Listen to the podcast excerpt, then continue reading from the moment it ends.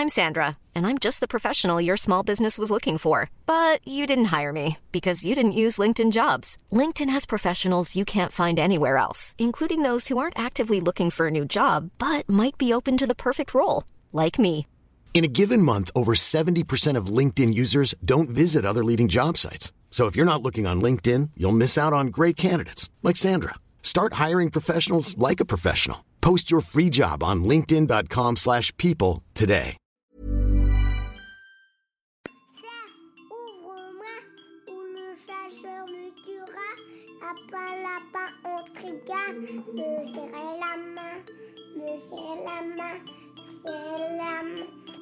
Lui, c'est mon petit garçon. Il vous a probablement fait craquer avec sa petite chanson.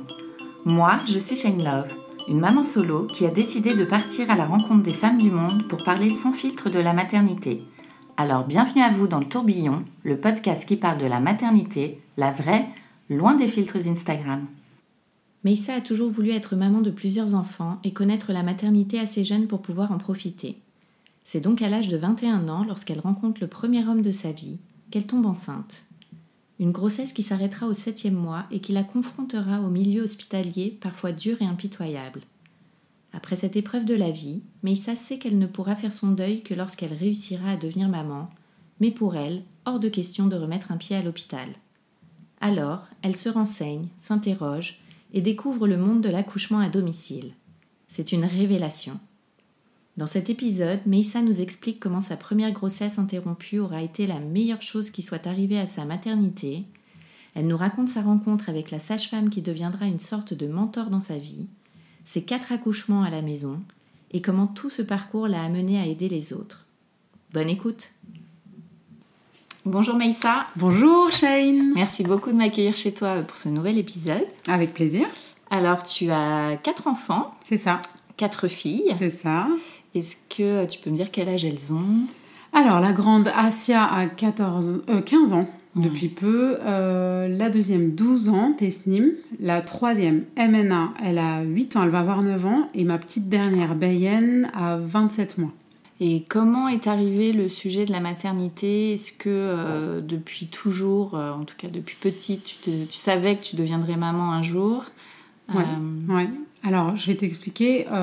j'ai grandi dans une maison de filles. Ça veut dire que j'ai grandi avec ma sœur et ma mère, Ouais. donc euh, avec une maman solo. Et en fait, euh, j'ai toujours voulu avoir une grande famille. Ça veut dire qu'avec ma sœur, j'avais l'impression, donc c'était cool, on s'éclatait et tout, mais on a eu vraiment une grande différence d'âge, 8 ans. Et du coup, euh, je, je- je me sentais toujours triste quand je voyais les fratries dans les écoles. En fait, je sais pas pourquoi j'étais attirée par le côté euh, grande famille. Euh, Enfin, moi déjà là-bas, j'en voulais cinq, mais c'est juste la vie qui a fait que. Mais, mais c'était vraiment pour moi la, la- Oui, je voulais beaucoup d'enfants. Je, je voulais des enfants, je voulais que ça vive à la maison. Pourtant, chez moi, c'était très vivant. On n'était que trois, mais c'était vraiment vivant. je crois que c'est parce que c'était une maison de filles. Mais euh, je voulais vraiment qu'il y ait des enfants. Ouais.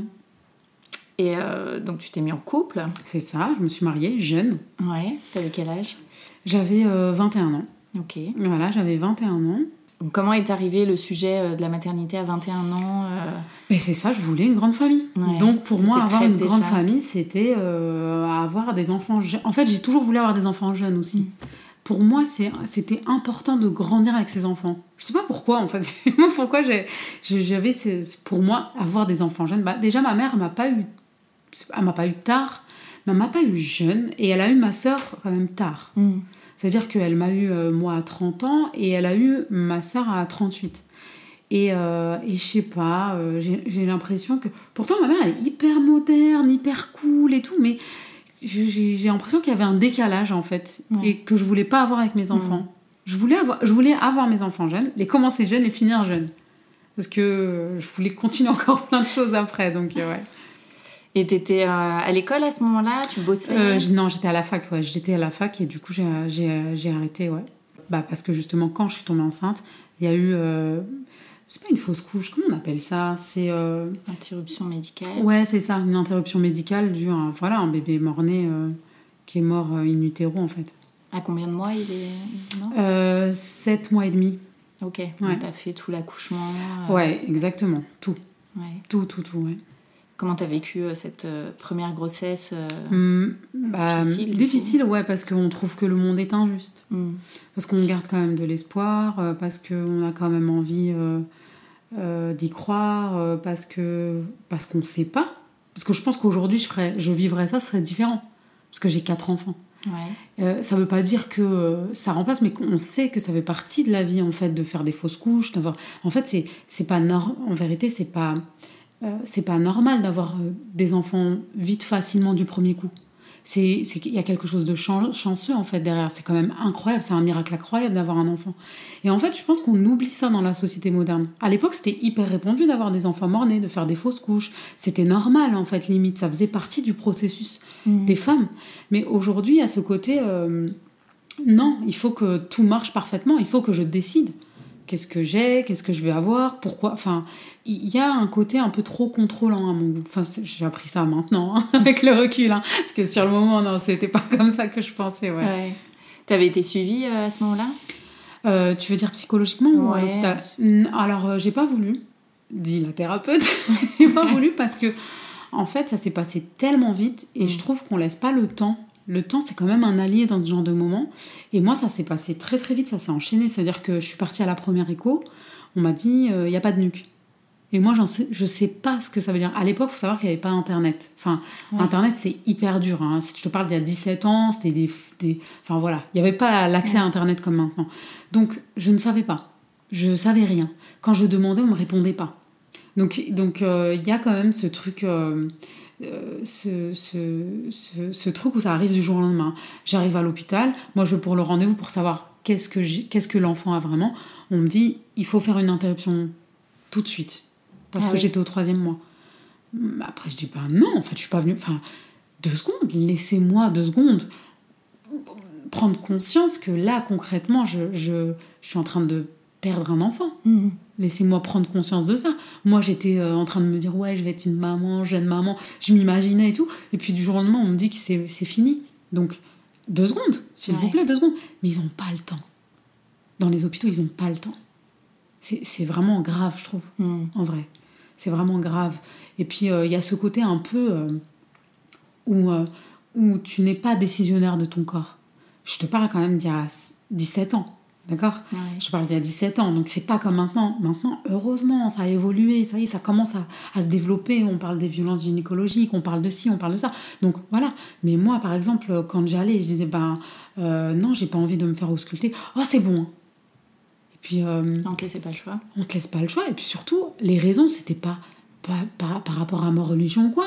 Parce qu'à chaque fois, on veut me mettre ça en, Mm. euh, en porte-à-feu, comme si que c'était euh, forcément dû à ça. Ben non, Parce que Mm. t'es de confession musulmane. je suis de confession musulmane et je porte le, le foulard, etc. Mais Mm.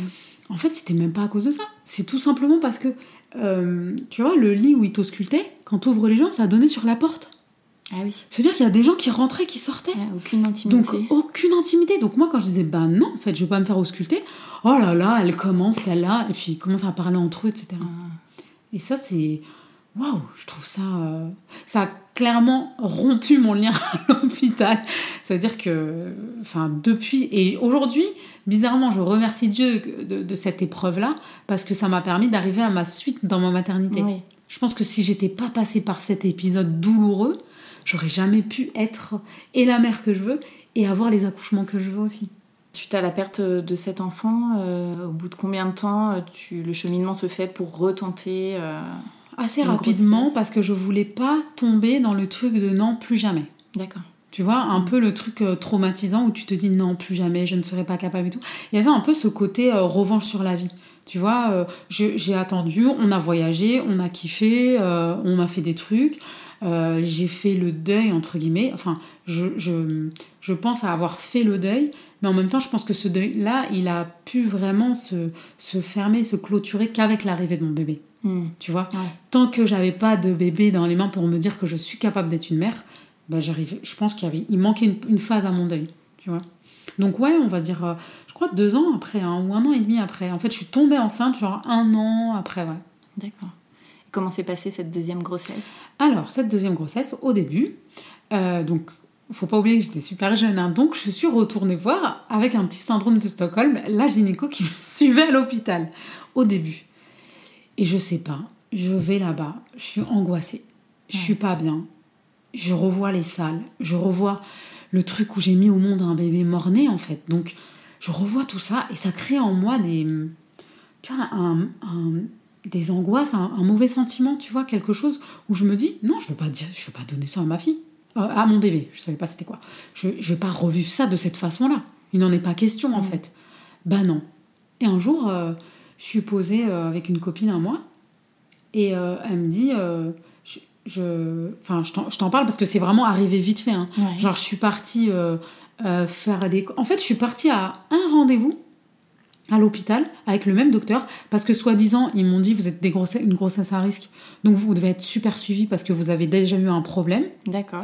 ce qui est complètement faux parce que c'était un problème euh, bah, enfin voilà c'était un, un problème euh, on va dire euh, Isolé. gé- ouais isolé génétique c'était pas le car- Mhm. on a fait le cariotype et tout c'était pas un problème dû à, à un problème sanguin entre mon ex-mari et, et moi c'était vraiment euh, le côté bah c'est pas de chance tout simplement et donc, du coup, du coup oui, grossesse d'un an, qui commence à me mettre l'angoisse un peu. Je me sens, je me sens pas bien. Et là, j'écoute mon instinct.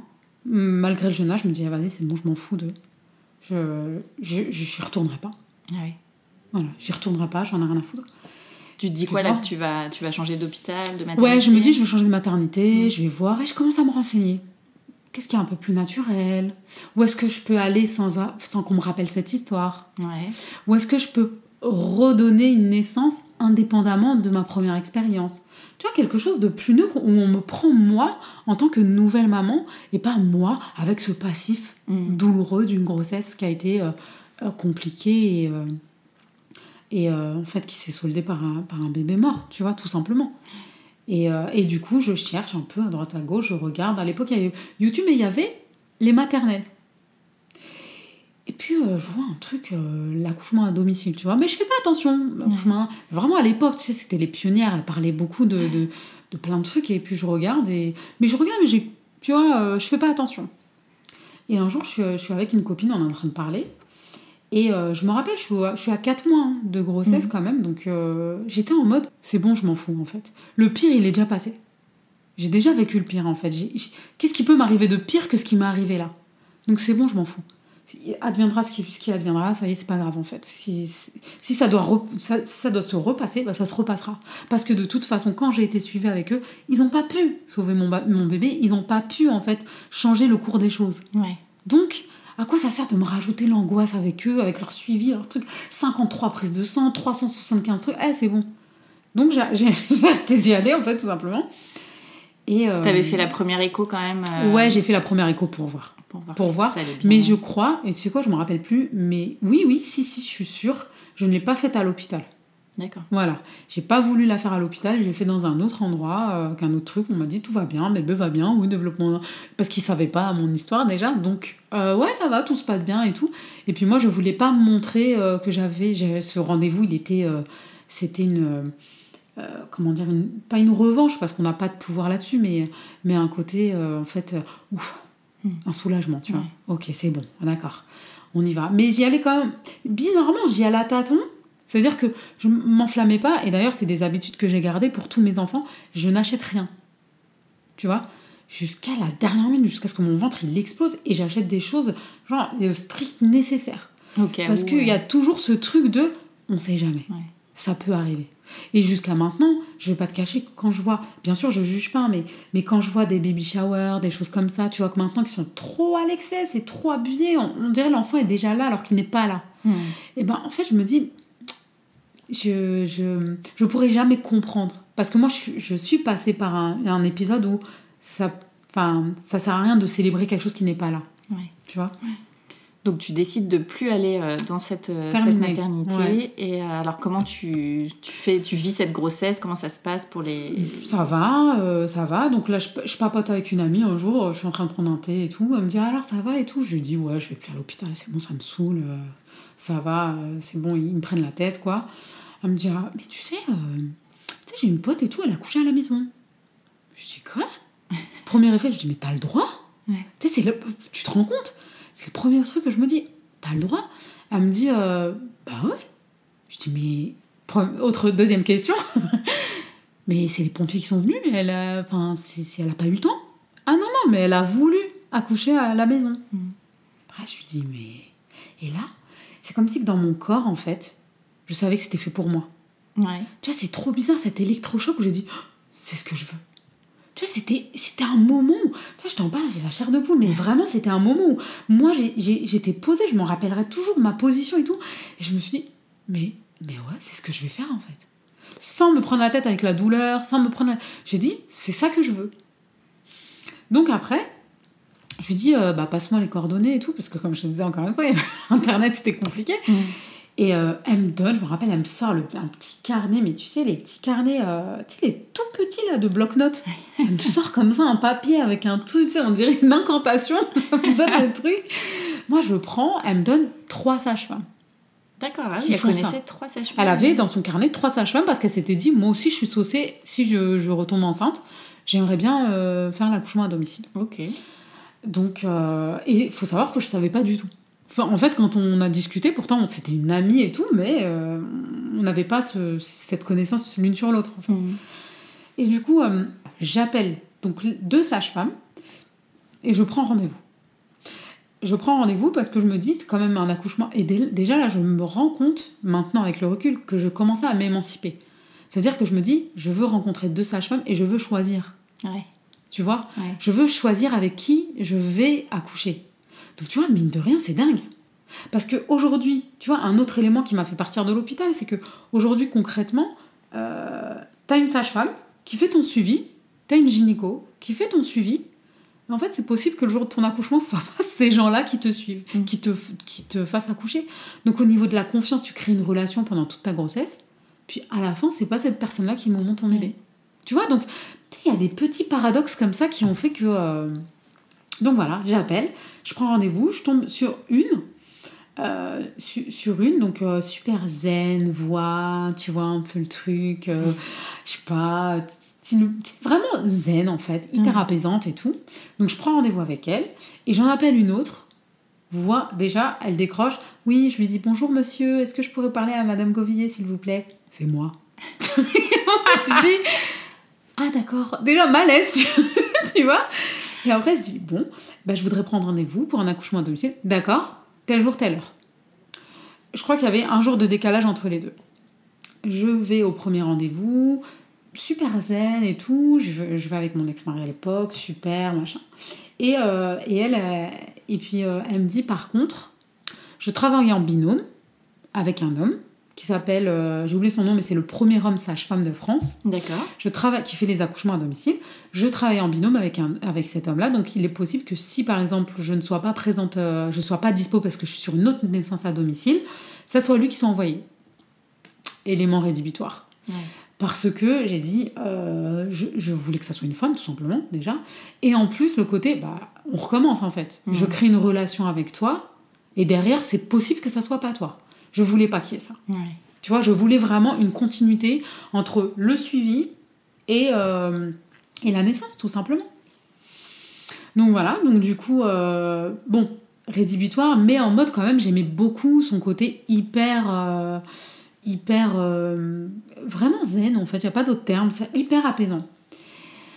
Je vais au rendez-vous le lendemain avec l'autre sage-femme, Geneviève, avec sa voix là, je, l'aime tellement, donc avec sa voix euh, qui est hyper déstabilisante parce que souvent, quand toutes les, de toutes les sages-femmes que j'ai rencontrées, bah, c'est euh, la plus différente du, du stéréotype des sages-femmes qu'on a l'habitude d'avoir.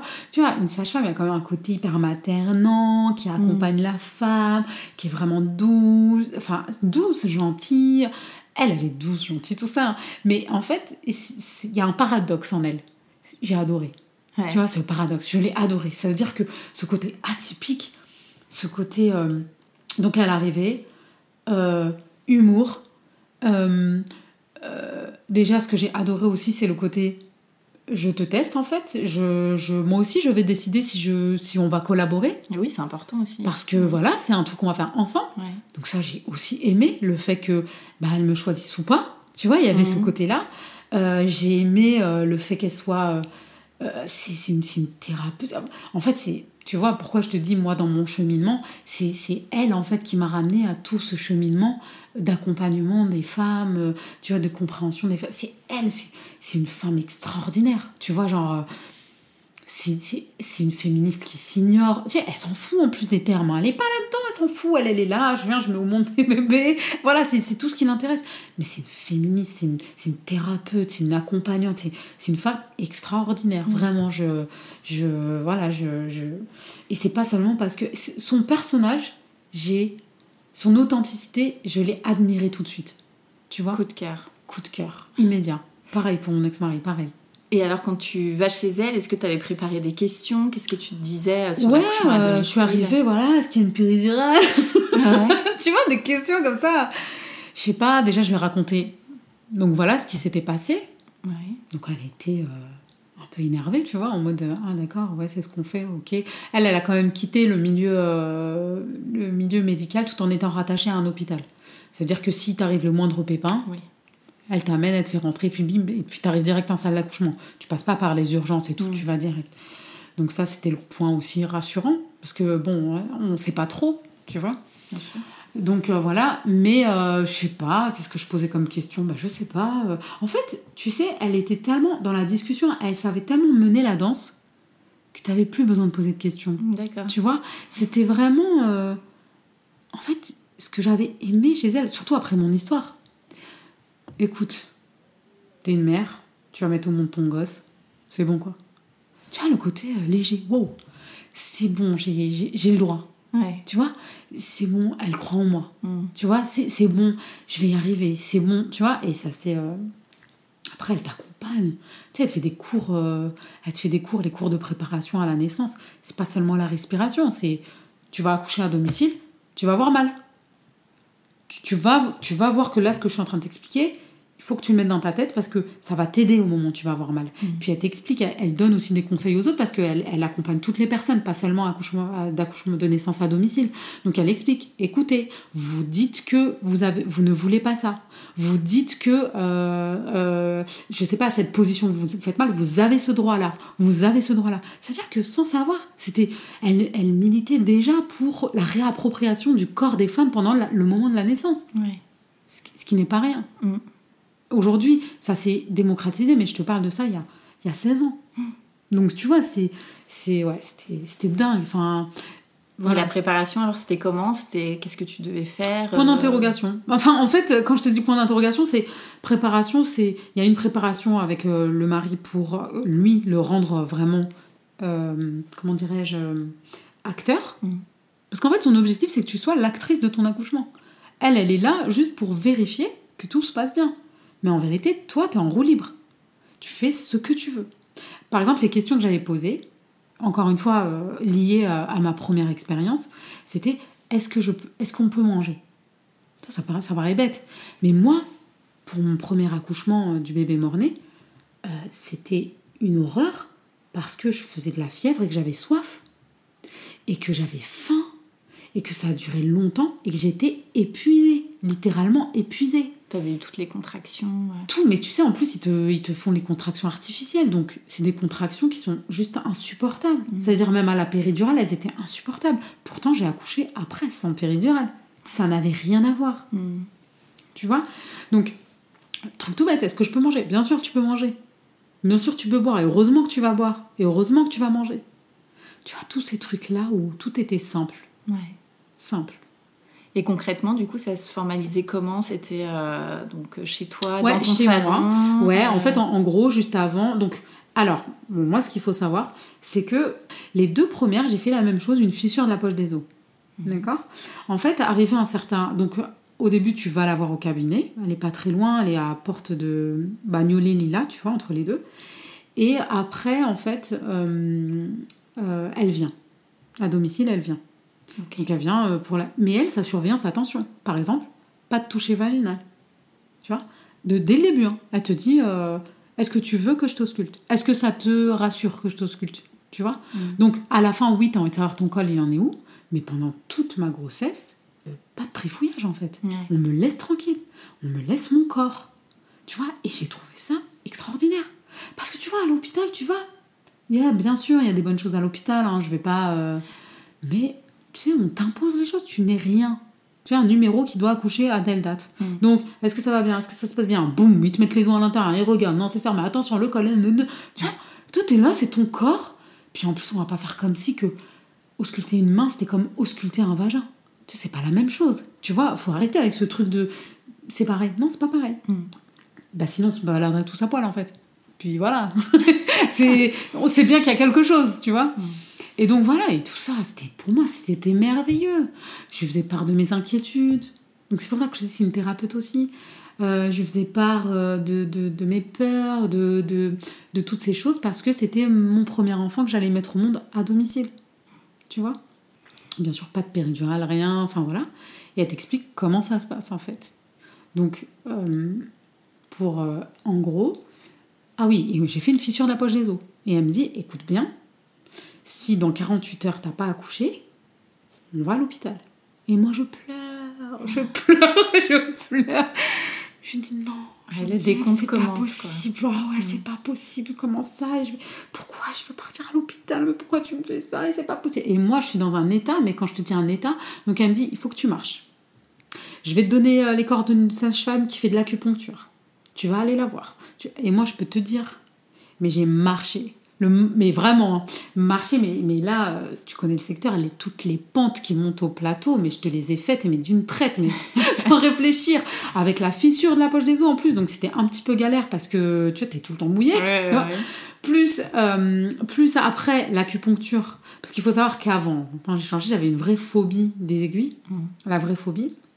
Après, la vie a fait que euh, j'ai dû prendre un traitement lourd après pour autre chose, qui a fait que j'ai dû me piquer moi-même, tu vois, l'ironie du sort. Mais euh, euh, donc, donc, acupuncture, tu vois, je commence à sentir un peu les énergies. Et, et donc, j'en étais à quelle date? J'en étais à. Il faut que dans la nuit ou le lendemain matin, en fait, si le lendemain matin, l'accouchement commençait pas, j'allais partir à l'hôpital. Un peu la pression quand même. La pression, je te jure. Et donc après, j'arrive, euh, j'arrive, on fait l'acupuncture et tout. Je dors. Je me réveille le lendemain matin. Je me rappelle, je, me lève, je fais ma prière. Je commence un petit peu à pleurer parce que je me dis, bon, bah, il n'y a rien eu. Et, euh, et d'un seul coup, je vais pour me lever coup d'électricité. Je me dis, je crois que c'est là. Parce qu'elle m'avait dit aussi un autre truc à la préparation à l'accouchement. Elle a dit, ça va pas être les contractions de fin de grossesse. Il va se passer un truc où vous, sa- vous allez savoir que c'est- un signal en fait. Mm. Le corps il est en train d'envoyer un signal. Et c'est vrai que cette douleur-là, je l'ai eue pour tous mes enfants, c'est-à-dire le euh, top départ. Ouais. Et du coup, là, je sens que c'est ça. Après, je sens que ça revient. Après, je sens que ça revient. Je me dis, oh, on dirait que c'est le moment, tu vois. Et du coup, euh, Alors là, l'installation, c'est quoi à la maison? l'installation, c'est quoi? Elle te donne une liste de courses Ok. avant, à préparer. Elle te fait signer des trucs, elle t'explique tout ce qu'elle va faire au bébé, elle t'explique tout ce que tu euh, n'es pas obligé de faire au bébé, Mhm. tu vois, comme par exemple le bain, comme par exemple, tu sais, euh, ce qu'ils font là quand ils rentrent euh, pour aller chercher. euh, ils rentrent un truc dans le. Les bébés, les parents voient pas, hein. mais quand ils prennent l'enfant, qu'ils vont le nettoyer pour le rendre tout propre, encore une fois, société de perfection, tout propre à la maman, ben en fait, ils vont rentrer des sondes pour aller chercher, euh, tu vois, le liquide, euh, ils ont vidé, enfin voilà, ils ont tout propre, quoi. Et donc, elle m'avait expliqué tout ce process-là, elle m'avait dit, voilà, c'est pas obligatoire, ton enfant, au contraire, une régénération se faire naturellement, le vernix, c'est hyper bon, euh, si, ça, euh, enfin, elle avait tout expliqué. Et du coup, euh, elle te donne une liste. Cette liste-là, tu vas acheter Donc, les courses, quoi donc c'est bâche, protection, Ouais. D'accord Pour la, pour la pièce où tu veux accoucher. Euh, donc, enfin, des, des, des alaises, beaucoup d'alaises. Euh, sac poubelle, euh, enfin, prévoir papier toilette, euh, tu vois, des, des, tous les trucs que nous, on voit pas quand on va à l'hôpital. Mhm. Euh, serviettes, enfin voilà, des trucs euh, vraiment. la- le, le plus, l'achat le plus euh, extraordinaire, on va dire, c'est les bâches et les alaises. Après, t'as les autres trucs, genre. euh, euh, t'as, t'as d'autres trucs, tu as les osines, elle te prescrit plein de choses en fait pour les soins du cordon, enfin tu vois, plein de trucs. Elle te dit aussi, si tu te déchires, il y a moyen que je te recoue à vif. Voilà, donc elle te l'explique. Après, elle te dit, mais il y a aussi un autre moyen. Et là, elle me parle du bout de placenta en fait. C'est-à-dire qu'en gros, pendant quelques jours, tu conserves un bout de ton placenta et en gros que tu changes comme un pansement.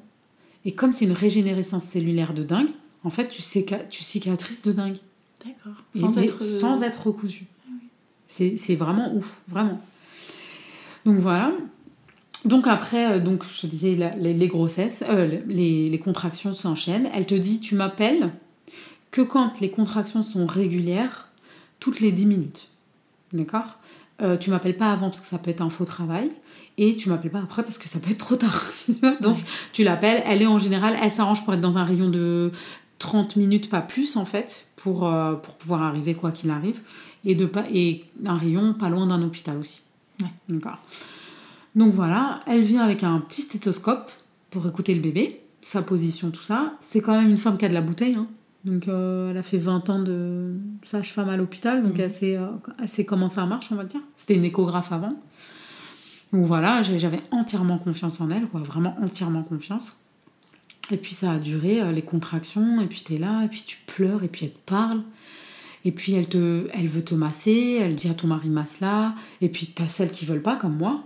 Laissez-moi dans mon coin, me touchez pas. Ouais. Laissez-moi avec ma douleur, laissez-moi tranquille. Toi, t'étais installée où dans ton salon? J'étais dans mon salon, ouais. Pourtant on avait tout préparé dans la chambre, mais tu vois, c'est vraiment instinctif. Par exemple, euh, prendre un bain, j'ai pas supporté ça. Ouais. Tu vois, je n'ai pas supporté l'eau, ça ne m'a pas du tout détendu. Je voulais vraiment être moi. euh, Enfin, en fait, c'est bizarre, tu peux pas prévoir ce que tu vas aimer. C'est vraiment. Là, tu redeviens un animal, tu vois. Tu es en mode instinctif. Ah, ça me fait mal, je me mets dans telle position. Ah, ça me fait mal, je... ah, je crie des cris bizarres. Ah, tu vois, genre, c'est vraiment un truc où y a... tu peux rien contrôler toi. Mm. Tu peux rien contrôler, ouais. Et, euh, ouais. et donc, elle est là, et elle est présente, en fait. Elle te dit des choses, des fois tu pleures, elle comprend pourquoi tu pleures sans que tu parles. Elle te dit, t'inquiète pas, Elle te motive. voilà, elle te motive, Ouais. tu vas me le mettre au monde, ce gosse, euh, ça va arriver, t'inquiète. Et puis j'aime, en fait, ce côté, euh, tu vois, Abrupt. coach. euh, ouais, abrupt, tu vois, Mm. le brut de... Elle a confiance en toi, les yeux fermés. Donc toi, t'as confiance en toi, bizarrement, tu vois. Mm. Elle te dit, elle te... C'est pas vraiment du coaching, c'est vraiment un côté, une présence qui te dit, c'est bon, c'est bon, te prends pas la tête, ça va le faire. Est-ce qu'il y a un moment où t'as justement, euh, tu t'es dit ah non mais là je peux pas. euh, Ah, bah, le plus dur dans l'accouchement, c'est vraiment le dernier moment. Mm. C'est vraiment les, les dix dernières minutes, Parce que là ça la de dernière temps deux minutes. Alors, j'ai mis que 5 heures. D'accord. Donc c'est vraiment une chance, parce que les premiers bébés, c'est quand même euh, un bon 12, entre 8 et 12 heures. Donc moi, j'ai mis que 5 heures. Donc ça, c'était vraiment extraordinaire. Du coup, c'est passé super vite en vrai. Mais euh, j'oublierai jamais. Et, euh, et le, le pire, c'est vraiment, la, franchement, la dernière demi-heure. Les dernières... En fait, ça y est, le bébé est engagé. Donc il est plus là. Mm. Il est vraiment en bas. Et chaque contraction, chaque contraction, tu sens que ton bébé est en train de descendre. Et il y a un moment, elle te dit, elle te le dit à la préparation de l'accouchement, le moment où tu sens que, tu as envie d'aller aux toilettes, c'est que le bébé est en train d'arriver là, ça Ouais. arrive. Et elle dit, elle dit, n'ayez pas honte devant moi, c'est mon travail. Mhm. Je suis là pour ça, je m'en fous de ton pipi, ton caca en fait. C'est bon, tu, on se- je vais, je, je regarde pas ça. Je veux tomber. Donc t'es vraiment libre. Et en plus, elle s'arrange pour quand même te garder un peu de féminité, tu vois. C'est-à-dire qu'elle va pas enlever le truc et le montrer à toi. Enfin, tu vois, fait le truc discreto. Ouais. Tu sais même pas en fait. hein.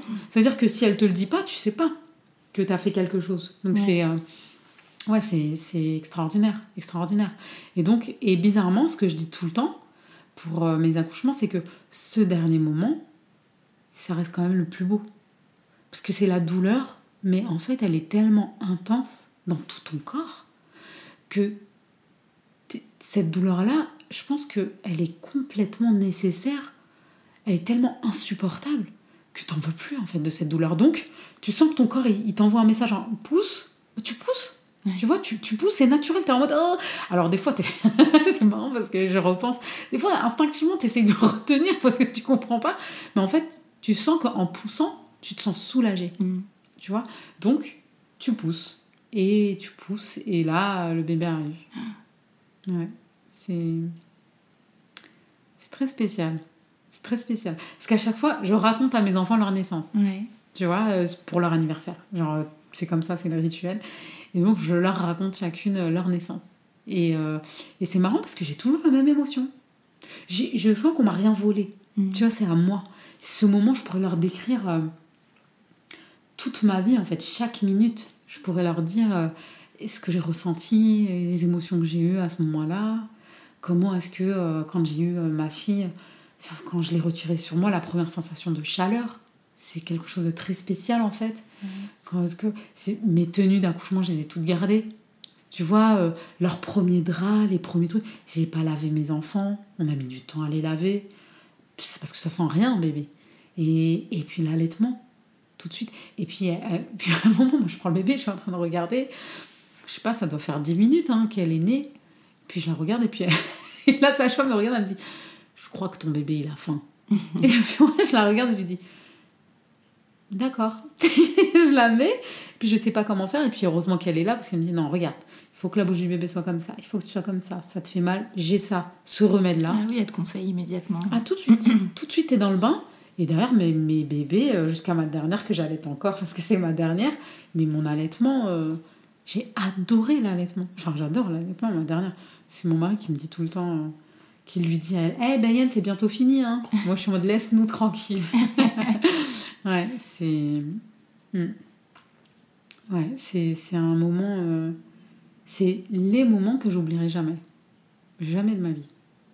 Et alors là, tu te retrouves euh, dans ton salon avec ton bébé. euh, il se passe quoi Elle reste euh, deux heures. D'accord. D'accord, elle regarde si tout va bien, sachant que j'ai beaucoup saigné. Ouais. D'accord Donc elle regarde si tout va bien, elle te dit tu te lèves tout de suite, tu vas prendre une douche D'accord. pour vérifier comment tu tiens sur tes jambes, comment est-ce que t'es.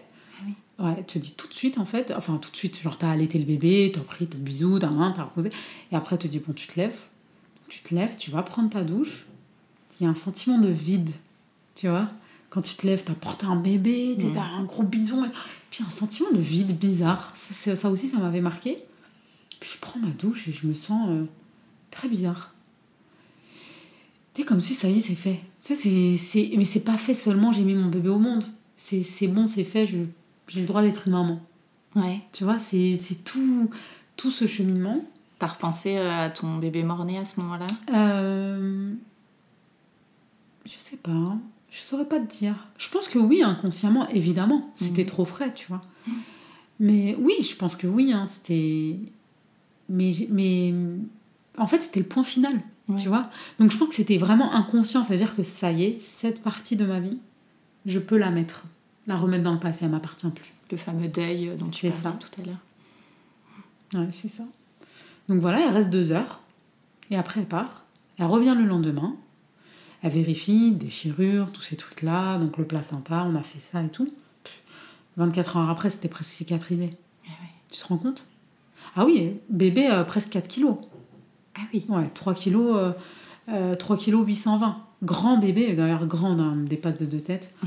Mais euh, grand bébé, 52 cm, 3 kilos 820, un premier bébé, tu vois, accouché sans péridurale et tout, et une petite déchirure.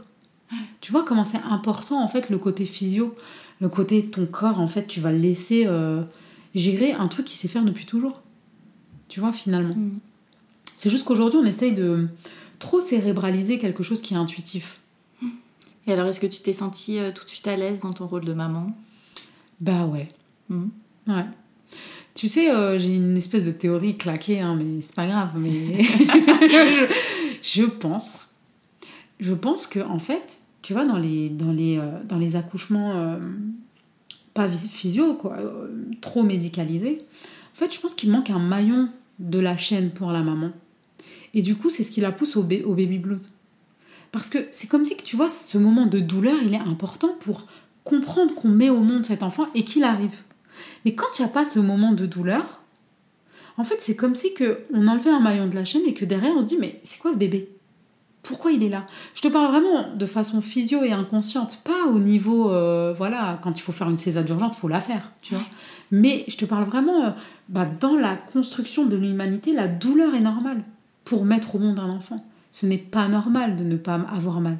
Mm. Tu vois, le- la souffrance est importante. Donc, du coup, bah, après, j'ai été une maman. Ça m'a, ce qui m'a choqué, c'est vraiment les réveils, en fait.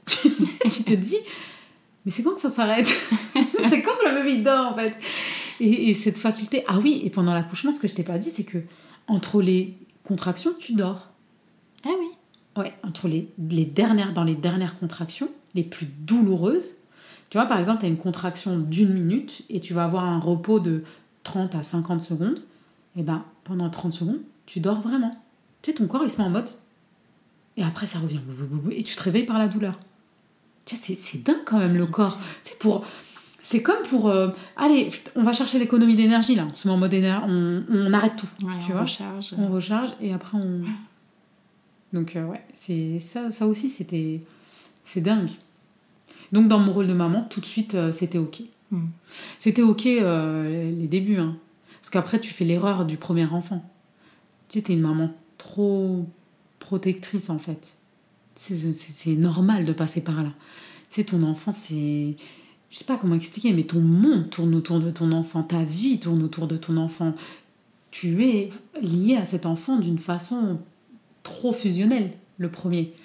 Surtout que moi, il y avait quand même euh, le passif d'un bébé que j'ai déjà perdu. Donc, ce bébé-là, euh, rien ne me garantit que je peux pas la perdre encore. Tu vois, il y a un peu ce côté. Même si tu fais le deuil, tu as toujours ce petit truc en fait en toi. Mais c'est naturel. Tu vois, c'est juste, c'est juste une vérité euh, indéniable. On sait tous. euh, on sait, enfin, personne ne sait quand on va partir, tu vois. Et il n'y a pas d'ordre. Donc, euh, forcément, il y a ce petit truc. Mais après, bon, ça fait partie de la vie. On va pas paranoïer non plus, tu, vois. Mais voilà, c'est quand même. c'est quand même. Donc, la première, j'ai été une maman, mais une maman quand même protectrice, ouais. Ouais. Et alors, au bout de combien de temps euh, La deuxième La deuxième Euh, deux, presque trois ans. Ouais. Donc là, immédiatement, euh, accouchement à Ah ouais, domicile, la question évidemment. se posait se même pose pas. même pas, ouais. Ouais. Pareil. Alors elle, ce qu'elle m'a fait, c'est comme c'était un gros bébé, donc la sage-femme a cru qu'elle était à quelques jours de l'accouchement à l'envers, Ah oui. et qu'elle se positionnait en siège. Donc elle me dit, un classique, écoute, si elle se retourne pas, on va accoucher à l'hôpital. Et tu, tu vas rire, mais pour chacun de mes accouchements, il s'est passé un truc comme ça. Ah oui. Tu vois, donc si nanan, accouchons à l'hôpital. Et dans les deux jours, ah, donc après, on est parti faire une écho d'urgence. Mhm. Et on a vu que non. Donc ça va. Euh, alors, Tesnim, est-ce qu'il y a eu la fissure? Non, non, je crois que c'est que le coup de, du retourné en fait. Elle m'avait pris rendez-vous directement avec le chef du service pour faire un retournement, euh, tu sais, euh, directement à l'intérieur. Ouais. Euh, elle m'avait dit voilà, c'est douloureux, mais, euh, mais euh, tu vas devoir le faire si tu vas coucher à la maison. Et si tu veux pas de César. Parce qu'elle, pour elle, la pire, le pire truc, c'est une César pour une femme. Parce qu'elle sait les conséquences que ça a. Après, il y en a pour qui ça se passe super bien et tout, mais ça reste quand même quelque chose euh, de compliqué dans la naissance. Oui, dans la connexion avec le bébé, comme tu disais. C'est ça, la connexion avec le bébé aussi. Après, après comment s'occuper d'un bébé quand soi-même on doit cicatriser, qu'il y a une coupure, une- enfin c'est quand même douloureux pour la mère. Mhm. Donc c'est dur de et se centrer sur se rétablir et en même temps euh, s'occuper d'un nouveau-né qui demande toute ton attention. Mhm. Et le troisième, alors, c'était quoi le, le cas de figure? Euh, cas de figure, alors elle, c'était particulier parce que ma petite MNA, euh, déjà ça n'allait pas très bien avec son père. Donc euh, je voulais déjà divorcer et je suis tombée enceinte. D'accord. Donc, j'ai pas divorcé. Je me suis dit, c'est un signe, faut que je reste, blabla. Donc, du coup, je suis restée, mais c'était une grossesse pas du tout désirée parce que j'avais repris mes études et j'allais passer ma soutenance, en fait, à la fin de la grossesse. Donc, ce qui est marrant, c'est que, bon, j'étais dans un, dans un institut privé où on faisait beaucoup de PNL et tout, donc elle a absorbé toutes ces ondes-là. C'était des études de quoi? Alors, je faisais mes études pour être thérapeute, donc c'était tout ce qui était sciences comportementales, euh, PNL, donc euh, la programmation neurolinguistique, tout ce qui est relié aux émotions, euh, tu vois, tout, plein de modules en fait où tu comprends comment l'être humain fonctionne. Et, et, euh, et du coup, tu vois, le fait de, de- d'être enceinte, et depuis le début, hein, et, qu- et qu'elle soit, euh, et qu'elle soit baignée complètement dedans, tout le temps mes formateurs ils me disaient, vous allez voir cet enfant, euh, elle va, elle va, euh, vous avez vraiment de la chance parce que elle est imprégnée de plein de choses euh, hyper positives et tout. Et c'est vrai que MNA, c'est une petite fille qui est hyper sensible. Donc tu vois, elle, les émotions, elle s'y connaît, tu vois, Ouais. mais en même temps, c'est un rayon de soleil. Donc tu vois, enfin, je pense qu'il n'y a pas de hasard. Tesnim, pour revenir à la deuxième, elle, tu vois, elle m'a, euh, elle a acté le fait que j'étais une maman. Tu vois, la première, c'est comme si que j'étais en période d'essai, tu vois. C'est bon, j'ai pu mettre au monde, j'ai pu avoir un bébé, le bébé va bien, elle est belle, elle est sympa, elle est nana. Et la deuxième, c'est comme si qu'elle elle avait vraiment acté, en fait, le fait que j'étais une maman. Et du coup, c'était, mais trop bien la maternité avec elle, mais trop bien le maternage Ouais. Genre, c'était trop bien. Enfin, j'ai vraiment aimé, genre euh, apprécié, pareil, allaitement long et tout.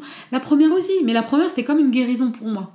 Alors que elle, c'est comme si que je découvrais ce que c'était sans avoir de douleur passé, tu vois, lié à mon passé. Donc c'était euh, ouais, c'était vraiment mon petit bébé bonheur, hein, je l'appelais bébé bonheur. Puis en plus, t'es t'es pas, t'es pas du tout stressé. Tu vois, il y a, il y a quand même un truc euh, qui se passe avec le deuxième. Ouais, C'est vraiment le tampon, voilà. En tant que mère, t'as plus d'assurance, t'as plus de euh, confiance en toi. Tu sais que... Alors moi, j'ai toujours été une maman qui s'en fout du matériel. C'est-à-dire que ma sage-femme m'a appris que, eh, ton enfant, il s'en fout, il a besoin que de toi. Mm. Rien de plus, rien de moins. C'est-à-dire que si toi, t'es bien dans ta tête, ton enfant, il va être bien. Si t'es pas bien, il va le ressentir. Tu peux pas lui mentir.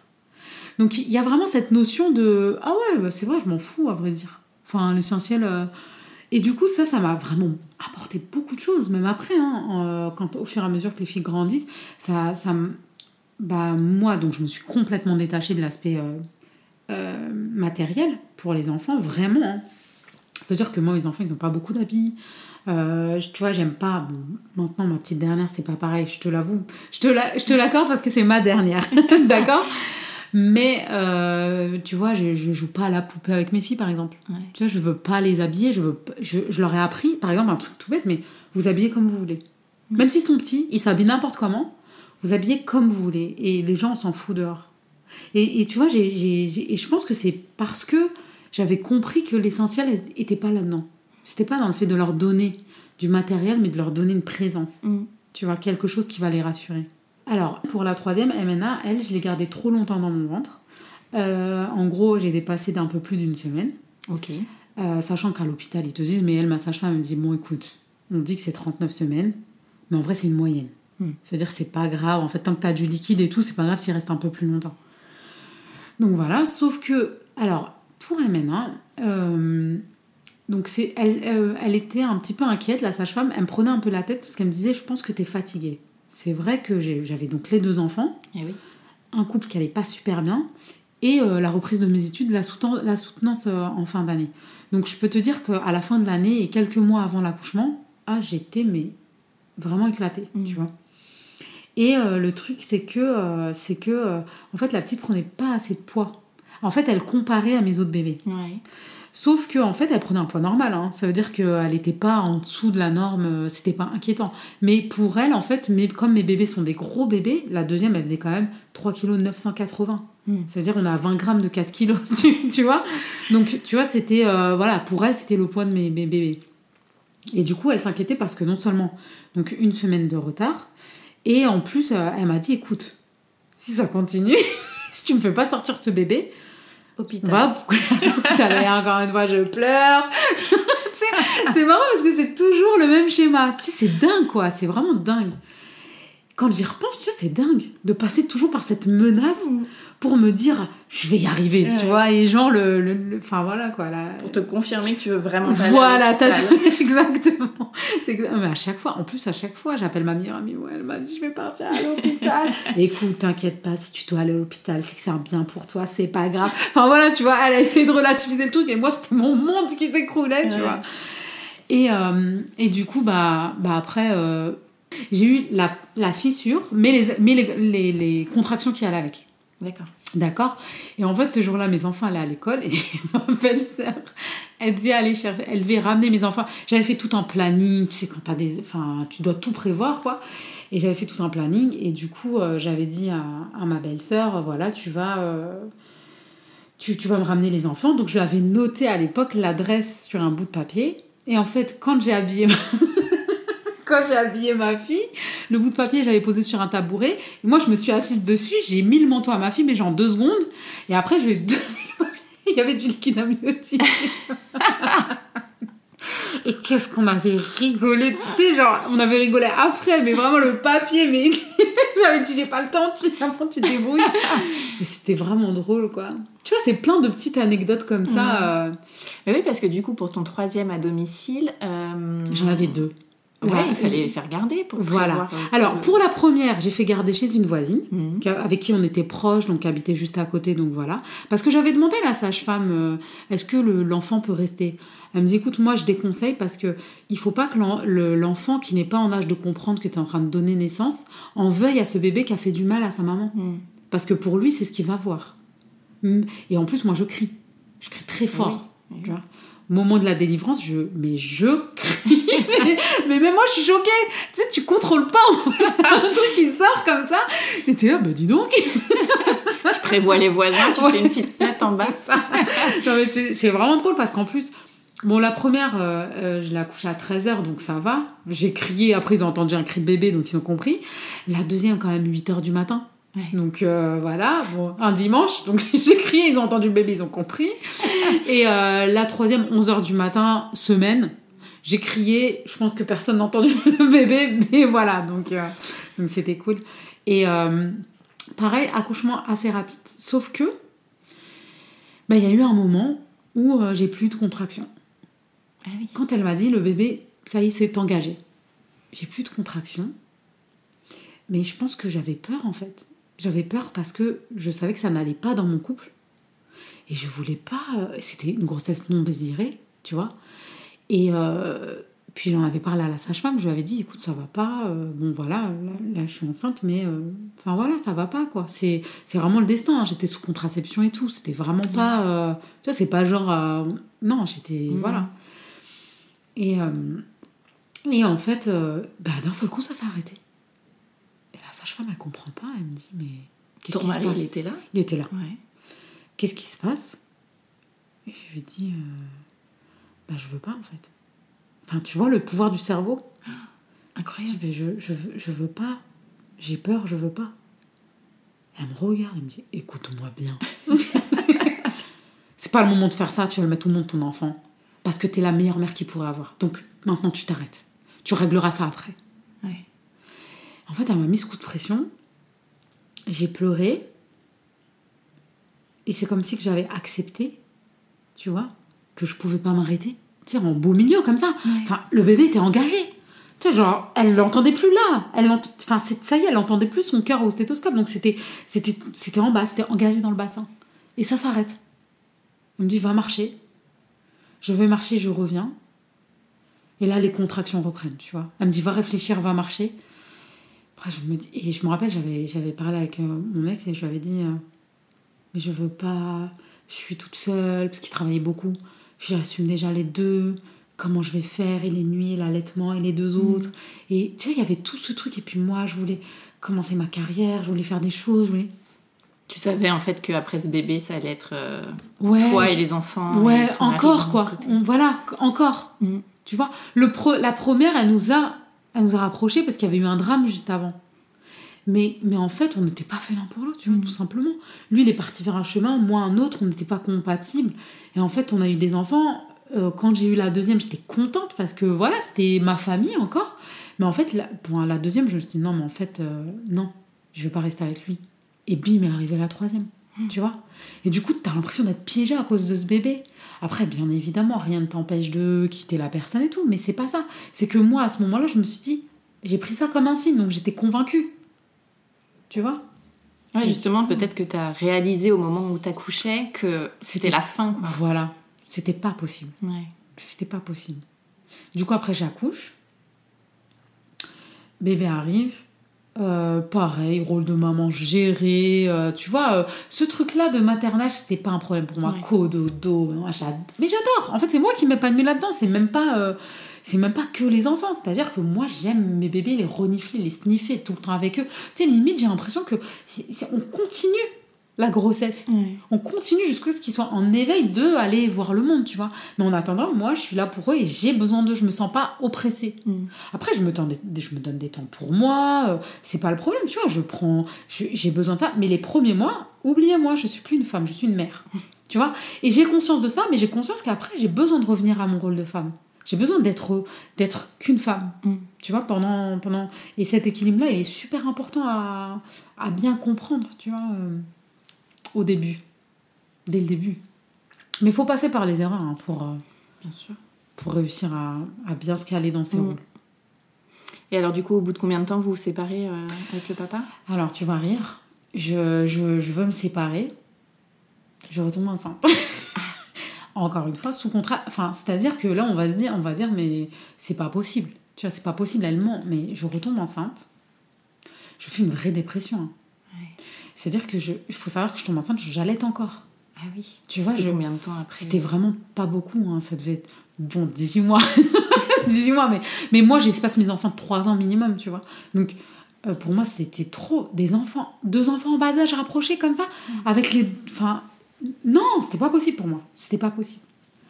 Je fais mais une vraie déprime. Tu sais, quand je l'annonce à mon ex, parce qu'on on voulait se séparer. Ouais, c'était clair pour tous les C'était deux. clair. Je lui annonce, la façon dont je lui ai annoncé, il a cru que j'allais lui dire que ma mère elle avait un cancer. Tu vois, tellement j'étais en mode. Franchement, je, tu sais quoi, j'amène les enfants à l'école, je, je pleure, je reviens, je pleure. J'avais commencé mon activité pro, ça commence à se mettre. Je pleure, mais je pleure tout le temps, mais tout le temps. Je suis en mode, et tu vois, pour moi, enfin, dans mes convictions, je voulais pas avorter. Ouais. Tu vois, c'était pas, c'était pas possible, tu vois. Et puis je me suis dit, attends, il y en a, y en a d'autres qui sont nés en fait de, de ça, de, dans les mêmes conditions. Pourquoi j'ai pas avorté à ce moment-là alors? Pourquoi, euh, pourquoi j'a- j'avorterais pour ce bébé-là? Tu vois, il y avait cette notion de justice en fait. Mm. Bon, bref, je, je suis enceinte et tout. Et un jour, je pleure, j'écris un truc. Je m'écris un truc en fait, où je, où, où je me dis, ça y est, enfin, c'est bon, accepte. Tu sais, ça fait trois mois que tu pleures, depuis que tu sais. Tu sais, on était à, on a, on était à quelques jours de la première écho. Ouais. Donc je suis en mode c'est bon, ça y est, c'est pas grave. Tu vas avoir un gosse, c'est pas grave. T'auras tes gosses, tu te sépares de lui, c'est pas grave, tu vois. Et, mais je suis vraiment en mode pff, comment je vais faire quoi? Deux, c'est pas trois, trois, c'est pas quatre, tu vois. Et puis je suis fatiguée. Parce que c'est fatigant des enfants. Donc je suis pas la même que euh, il y, a, euh, il y a 3 ans, il y a 4 ans, il y a 5 ans. Enfin, c'est bon quoi. J'accepte, je pleure, mais toutes les larmes de mon corps. hein. Je pleure toutes les larmes de mon corps. J'écris ce billet là euh, à moi-même qui est resté sur un ordi, je sais même pas où il est. Je lâche mon truc, je pleure, j'accepte. Je me dis c'est bon, je vais arrêter de pleurer. Ce bébé il mérite pas ça en fait. Il mérite pas une maman qui est en état de dépression. C'est bon, c'est là, c'est là. Je vais pas, euh, je vais pas lui faire payer un truc que lui il, il y est pour rien. Je dors et je me dis c'est bon, j'accepte. Et je dors. Et je rêve. Je rêve de plein de trucs. Et je suis réveillée par une contraction. Et là, je sens un écoulement, tu vois. Ah oui. Et je me dis, tiens, c'est bizarre. J'ai jamais fait de fausse couche. Et je me lève et je vais aux toilettes. Et là, je vois du sang. Et je me dis, d'accord, je sais que c'est une fausse couche. Ah, C'était trop bizarre. suite, je réalise tout de suite, en fait, et je me dis, c'est bizarre. C'est comme si, qu'en l'acceptant, j'avais délivré ce bébé. Tu vois, c'est trop bizarre, en fait. Mm. Il s'est passé un truc trop bizarre. Je vais à l'hôpital. euh, je ma- Retour à l'hôpital. Retour à l'hôpital, bien sûr. Donc moi, j'arrive, je fais une fausse couche, ils vérifient, effectivement, plus de, plus de cœur, euh, plus rien. En plus, j'étais, euh, genre, le lendemain, j'avais rendez-vous pour la première écho, tu vois, le, vraiment le truc. Et, euh, et je vais à l'hôpital, et puis je vois le sans-cœur de l'hôpital. Tu sais, je suis sortie un peu de chez moi en catastrophe, tu sais, j'ai rien pris avec moi. Tu sais, je me suis dit, mais qu'est-ce qui... Enfin, qu'est-ce qui... Et puis, bien sûr, j'étais toute seule. Ouais. J'ai déposé les enfants à l'école. J'ai rien pris avec moi, je sais pas pourquoi. Et je suis partie direct à la clinique. Et je vais à la clinique et je leur dis voilà. Et ils font le truc. Ils me disent ouais, je vous donne pas le cachet, vous venez d'abord régler. Tu sais, je me dis on est où? Ouais, tu dois passer à la caisse avant de, de passer au. Mais ça me choque parce que le mec, à aucun moment il s'est dit bah la pauvre elle est en train de faire une fausse couche, tout simplement. Mm. Tu sais, genre il, connaît rien de moi. Il a bon alors on va vous donner le cachet. Bah par contre, euh, je vous donne, mais alors, à ce moment-là, d'abord vous passez, vous ramenez, je vous prépare l'ordonnance et à ce moment-là vous pourrez venir récupérer. Aucune humanité, aucun soupçon de se dire bah, peut-être que la meuf elle a galéré à avoir cet enfant et qu'aujourd'hui c'est son monde qui s'effondre. Peut-être que, et tu vois, quand j'en- j'entendais ça, je me disais, mais heureusement j'accouche pas à l'hôpital. Tu sais, ça m'a remonté les nerfs, tu vois. Ouais. Voilà, donc après je vais, euh, il me met l'ovule, euh, je, je, je fais le. Je, je crois que j'ai fait ça à la maison, quoi. Je crois que ça s'est fait aux toilettes. J'ai même pas fait attention à ce qui s'est passé. Tu sais, j'étais dans un autre état. Pourquoi? Parce qu'il s'est avéré que j'ai fait une hémorragie de malade. C'est-à-dire que après coup, je perdais, mais vraiment des caillots de sang. Mais ça ne s'arrêtait plus. Donc, évidemment, je suis toute seule. hein. Dans tout ce merdier, je suis toute seule. Moi, je me dis, ok, c'est pas grave, on va régler cette affaire après, tu vois. Et après, je, je pars, euh, je pars euh, à l'hôpital, je me rappelle, toute seule. Je, je suis en vertige, tu vois. Mm. Je perds du sang, mais comme, mais c'est pas possible en fait. Ce que je suis en train de perdre, ça m'inquiète vraiment. Je vais aux urgences, je, je tiens pas debout. Tu vois, j'ai perdu trop de sang, donc, donc j'ai j'ai dû faire une carence en fer de malade. Donc je tiens pas debout. Et je, je vais, euh, je, je, je- je me présente, je suis comme ça, genre, donnez-moi s'il vous plaît des serviettes. J'ai j'ai plus, en fait, c'est trop. Genre, toutes les 10 minutes, je vais changer des serviettes et je leur dis, mais ce que vous me donnez, c'est pas suffisant, en fait. Donne- Pourtant, ils te donnent les grosses à l'hôpital. Ouais. Mais je leur dis, mais donnez-moi encore plus gros. Et, et en fait, euh, il s'avère que, je sais pas combien de temps après, je me fais ausculter. Genre, mais j'étais en train de... Mais franchement, j'étais en train de me dire, mais c'est pas possible. L'hôpital, c'est ça. Genre, ça, ça sauve des vies. Genre, vraiment. Mais j'étais littéralement en train de me vider de mon sang. Genre, mais c'était trop. Ma tension arrêtait pas de baisser. Euh, dans mes prises de sang, bah, ils pouvaient pas voir tout de suite le faire, puisque les prises de sang, c'était tout de suite. Donc, tu vois, c'était. Ils, ils, ils- prenaient pas ça au sérieux. Mm. Tu sais, ça me choquait vraiment, tu vois. Je suis enfin auscultée au milieu de la nuit, qui devait être 3-4 heures du matin. Donc, s'il te plaît, les conditions. C'est-à-dire que moi, je viens de faire une fausse couche, je suis en train de me vider de mon sang, et tu m'auscultes maintenant, et je suis assise. C'est-à-dire à quel moment tu te dis, je vais la mettre dans une chambre, ou même sur un brancard, je m'en fous, mais mettez-moi allongée. Ouais. Je peux plus, en fait, il n'y a plus de sang qui arrive. Donc il m'ausculte, je sais pas ce qu'il me donne, et il- je crois qu'il me retire un truc qui a bloqué à quelque chose, en fait. Je- je- tu vois, l'hôpital, ils t'expliquent pas, les mecs. Mm. Ils sont là, ils font leur truc. hein. Ouais, mais s'il vous plaît, euh, j'ai quoi? Ouais, en fait, c'est un truc de machin, de non, non. Et tu sais, moi, j'étais pas en état de fight. Tu vois, j'étais en mode, ouais, d'accord, ok, c'est bon, juste euh, arrêtez-moi ça.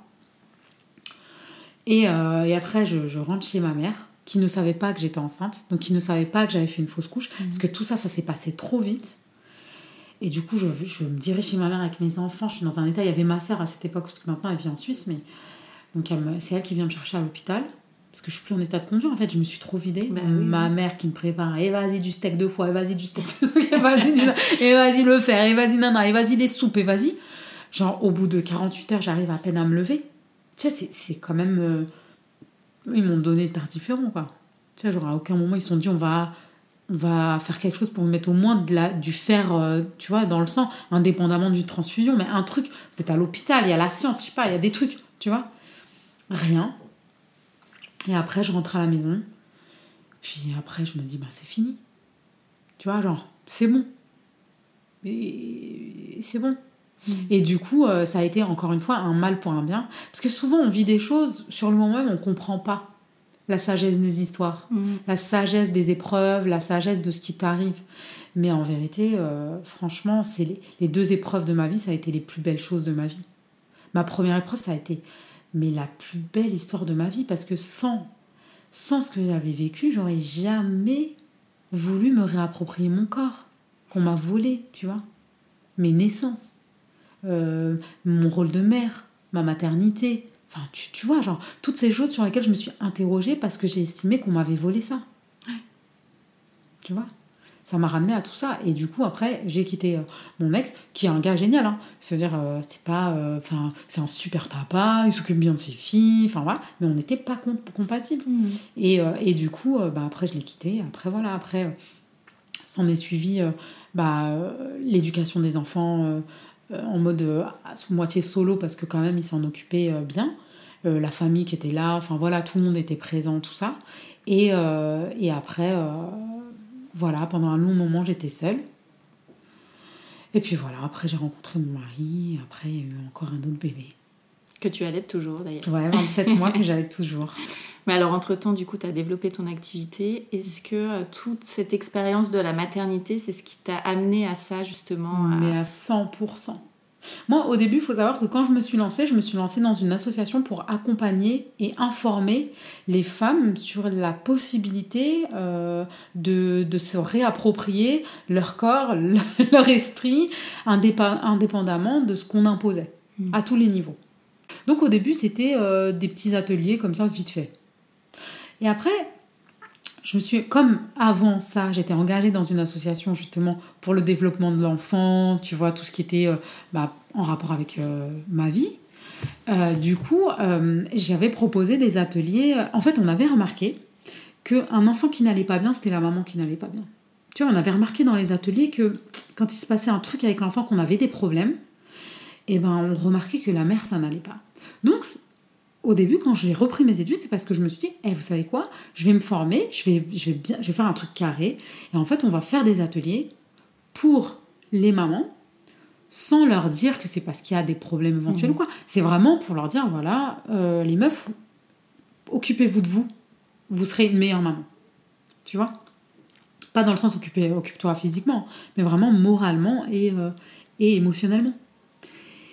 Et du coup, voilà, de fil en aiguille, ça a commencé comme ça. Au début, c'était des ateliers sur la confiance, sur son rôle de mère, sur euh, allier mes différents rôles. D'ailleurs, on avait monté une association qui s'appelle Miroir mon beau miroir.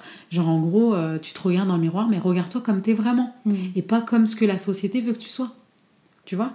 Mais ça date, hein, ça date quand même d'il y a 10 ans. Ce truc-là, donc c'était vraiment euh, novateur, très novateur je pense, trop novateur pour le moment. trop novateur pour, euh, pour le peu de temps que j'avais pour développer ça. Hmm. Tu vois, donc c'était beaucoup bouche à oreille, tout ça. Puis voilà, euh, l'activité s'est développée en fait comme ça, et de fil en aiguille, les réseaux sociaux, de fil en aiguille, les rencontres.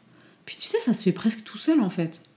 Parce qu'aujourd'hui, du coup, tu es conseillère en développement personnel et en fait, thérapeute. Ouais, moi je suis consultante en développement personnel. C'est-à-dire que je connais tous les outils du développement personnel et que derrière, en gros, euh, euh, tu me consultes peu importe sur quoi au niveau de ton comportement ou, ou de ton rôle ou de en fait tout ce qui est euh, toi.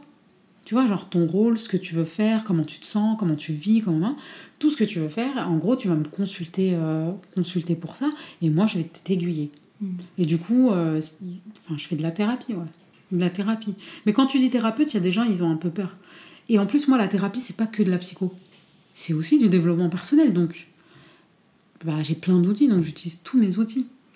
Et est-ce que tu as beaucoup de questionnements de mamans, euh, de patientes? Moi, j'ai beaucoup, pas par rapport à leur maternité, parce que je pense que je mets plus trop ça en avant, tu vois, mais vraiment par rapport à elles. En fait, c'est comme si on arrivait au point où elles sont trop envahies par leur rôle de mère et qu'elles doivent réapprendre à se connaître telles qu'elles sont, indépendamment de ce rôle-là. Mmh. Tu vois j'ai beaucoup ce truc-là, il y a beaucoup cette culpabilité, tu vois, d'être une mauvaise maman à ses dépens. Donc on donne tout à son rôle de mère et on s'oublie complètement. Tu parles aussi de la sexualité au sein du couple Ouais, ouais. Tout ce qui a trait aux femmes, même aux hommes. Hein. Les hommes aussi, je, les suis. Enfin, j'ai des patients hommes. Mais, euh, mais ma majorité, évidemment, c'est les femmes. Euh, oui, je parle de tout. En fait, tout. Tu vois, tu peux venir, euh, par exemple, tu peux venir pour un problème, ouais, j'ai, j'ai dû, enfin, ça, ça, arrive en plus souvent, ces, ces cas-là, c'est genre, euh, je viens pour régler un problème anodin, tu vois, euh, ouais, j'ai envie de, je sais pas pourquoi, j'ai pas confiance en moi, je veux conduire sur l'autoroute, j'y arrive pas, puis on va arriver à une famille super toxique, tu vois, le truc, tu passes par une petite porte, mais en fait, tu sais que derrière, il y a vraiment quelque chose de beaucoup plus lourd, et les personnes en général, elles, elles viennent vers moi parce que elles savent que ça va être facile. En fait, que ça va. Enfin, je pense que c'est ça. Euh, ma marque de fabrique, c'est vraiment le côté. Euh, eh, c'est bon. Tu vas passer à autre chose. Enfin, t'inquiète, ça va aller. Un peu comme ta sage-femme. C'est ça. Hmm. Tu vois? Tu vois le lien? Ouais. Et en plus, je suis trop contente parce que. Tu vois, ça fait longtemps que je la connais et du coup, j'ai pu accoucher avec ma dernière, avec ma sage-femme. Donc, on a bouclé la boucle. C'était pas concevable. En fait, c'était trop dur pour moi de me dire que ma petite dernière, je la coucherais pas. Euh, avec ma sage-femme. Mm. Et ouais. Et c'est elle qui a fait naître tout ça en moi. Elle sait pas. Hein. Tu sais qu'elle sait pas tout ce que je fais. Hein. Elle a pas les réseaux sociaux et tout, donc elle sait pas quelle est la genèse de tout ça. Elle le sait pas. Et je suis sûre que même si je lui disais, elle ne croirait pas. Tu vois? Ouais. Tu vois, ces gens qui te marquent à vie et qui, qui sans le savoir, ont une, un impact sur, euh, sur plein de monde derrière. Mm. Tu vois, c'est je, je, l'aime tellement. Je pense qu'elle sait pas à quel point je l'aime. Mais quand elle me dit, tu sais, hein, moi, je marque votre histoire. Elle me dit, mais vous, euh, vous êtes une naissance. Tu vois, une naissance. Vous avez chacun votre place, mais vous êtes quand même une naissance. Ouais. Et alors, qu'est-ce que ça a changé chez toi, euh, la maternité? Bah tout. Je suis- tu sais, c'est comme une, une mutation. Tu deviens une autre personne. Quand tu deviens maman, tu deviens maman. Tu, tu, tu, tu peux pas faire comme si tu n'étais pas une maman. Tu vois, même quand on, on prend des temps pour soi, qu'on part en va, par exemple, euh, quand on se fait des week-ends avec des copines ou des trucs comme ça, bah, à un moment donné, on est tout en train de se montrer les photos de nos gosses. Tu vois, c'est que qu'à un moment donné, bon, ok, t'es une maman, mais enfin, t'es, t'es là et tout, t'es, t'es dans un bon mood, mais ça revient toujours, tu vois. Après, c'est pas. euh, tu vois, moi, je suis. Bizarrement, je suis hyper. euh, on est pas hyper fusionnel avec nos enfants. C'est-à-dire que bah, quand elles vont chez leur père, je les laisse chez leur père. Mhm. Tu vois, je, je vais pas les appeler 50 fois euh, pour savoir. Euh, tu vois, genre, euh, on s'envoie quasiment pas de messages quand on se voit pas pendant les vacances, des choses comme ça, parce que je veux qu'elles profitent, je veux pas être tout le temps derrière eux. Et je- moi, mon objectif d'éducation, c'est vraiment, je t'apprends à faire par toi-même pour que tu puisses t'envoler tranquille. Tu vois, que tu puisses vivre libre, en fait. Être libre de, de tout ce que tu entreprends, veux, enfin, tu vois. Mhm. Ça a tout changé. Puis ça a même changé ma relation à ma mère. Hein Parce que quand, quand tu deviens maman, en fait, tu comprends plein de choses. Ah là là, quand même, je lui ai fait un peu la misère, mais, mais bon, elle a un peu souffert et, et merci maman, tu vois. Puis même quand tu reproduis des choses, tu vois, moi je vois ma mère, c'était une maman aimante. Beaucoup de câlins et tout, qu'elle a arrêté de faire à, à l'adolescence. Mm. Ben moi, je vois, c'est la même chose. Tu vois, mes enfants, je les bouffe et tout, mais après, quand ils grandissent, c'est bon. C'est, je vais déconner avec eux, je vais être une maman qui va les tailler, rigoler, euh, tu vois, des trucs comme ça, on va avoir une vraie complicité. Mais j'ai plus besoin de, de ce truc en fait où je vais avoir. Enfin, j'ai l'impression que si je les embrasse et tout, c'est encore les mettre au stade de bébé alors que ça devient des grands, tu vois. Je veux pas de ça. Ça, c'est. Mais ça change tout, être une mère, ça change tout. Ça change ta mission. Tout ce que j'entreprends aujourd'hui, tout ce que j'ai envie de véhiculer comme message, tout, tout ce que je veux apprendre aux gens, c'est parce que je veux laisser un monde meilleur pour mes enfants. Mhm. C'est avant tout ça. En vrai, c'est égoïste. Tu vois, c'est super. C'est un altruisme hyper égoïste. tu vois. En fait, je prépare le terrain pour elle. Mais en même temps, j'aide les gens, tu vois. J'essaie de les aider euh, parce que c'est une passion. On va passer aux petites questions de fin d'épisode. Ouais. C'est quoi pour toi être une maman parisienne? C'est une maman speed. C'est être une maman speed. euh, c'est être une maman qui veut partir de Paris. c'est ça. C'est ça. J'ai envie de partir en plus. Donc c'est vrai. Quel est ton endroit kids-friendly préféré à Paris? Euh, j'adore euh, j'adore le quartier des artistes. Mhm. Vraiment, j'adore. Ça, on y va d'ailleurs souvent. Bah, déjà par les quais, c'est pas trop loin, tu vois. Mais en plus, je sais pas, j'adore l'atmosphère, euh, l'architecture, euh, les mondes qui se croisent. Enfin, je sais pas, il y a un truc que j'aime. Et quels sont tes projets rien que pour toi et ceux prévus en famille? Alors, rien que pour moi, euh, je vais bientôt partir en week-end. Après, j'ai beaucoup de trucs pro. En fait, bizarrement, j'aime tellement mon taf que pour moi, c'est pas un taf. Ouais. Tu vois, donc quand tu me dis qu'est-ce que tu as prévu pour toi, bah, je vais te dire bah écoute, j'ai bientôt un entre meuf. Ensuite, je vais bientôt, je vais bientôt faire ça. Et puis, j'aimerais bien refaire ça. Et puis, non, non. Donc, euh, mais sinon, que pour moi, un week-end bientôt. Bientôt un week-end. Et en famille, bah, les vacances. Mhm. Donc, euh, donc euh, on reste tous ensemble. En fait, c'est bizarre, pendant les vacances, nous, on a vraiment un rythme spécial. On est tous ensemble, mais en même temps, chacun séparé, tu vois. donc, j'essaye de faire des sorties, mais moi, je suis pas une maman sortie, truc, ça me saoule. Genre, ça me saoule. donc, ce que je fais en famille, bizarrement, c'est que je m'accorde des moments avec chacune des filles. Tu vois, je leur donne un temps, vraiment, euh, que j'appelle le temps en copine, où on est vraiment toutes les deux, où je je calcule pas mon téléphone, où je parle avec elle, où on blague, on rigole, on échange. Et voilà, ça va durer quelques heures et ça recharge un peu euh, les batteries de la relation. Merci beaucoup Maïssa. Avec grand plaisir, merci à toi, Shane. Un grand merci à tous d'avoir écouté le tourbillon et si ce podcast vous plaît, vous pouvez le soutenir en mettant 5 étoiles et un avis sur votre application podcast et sur iTunes. Et rien de mieux que le bouche à oreille, alors parlez-en aussi autour de vous. Pour échanger sur le sujet abordé avec Meissa, retrouvez-nous sur le compte Instagram Le Tourbillon Podcast. Et moi, je vous donne rendez-vous mardi prochain pour parler de la maternité, la vraie, dans un nouvel épisode.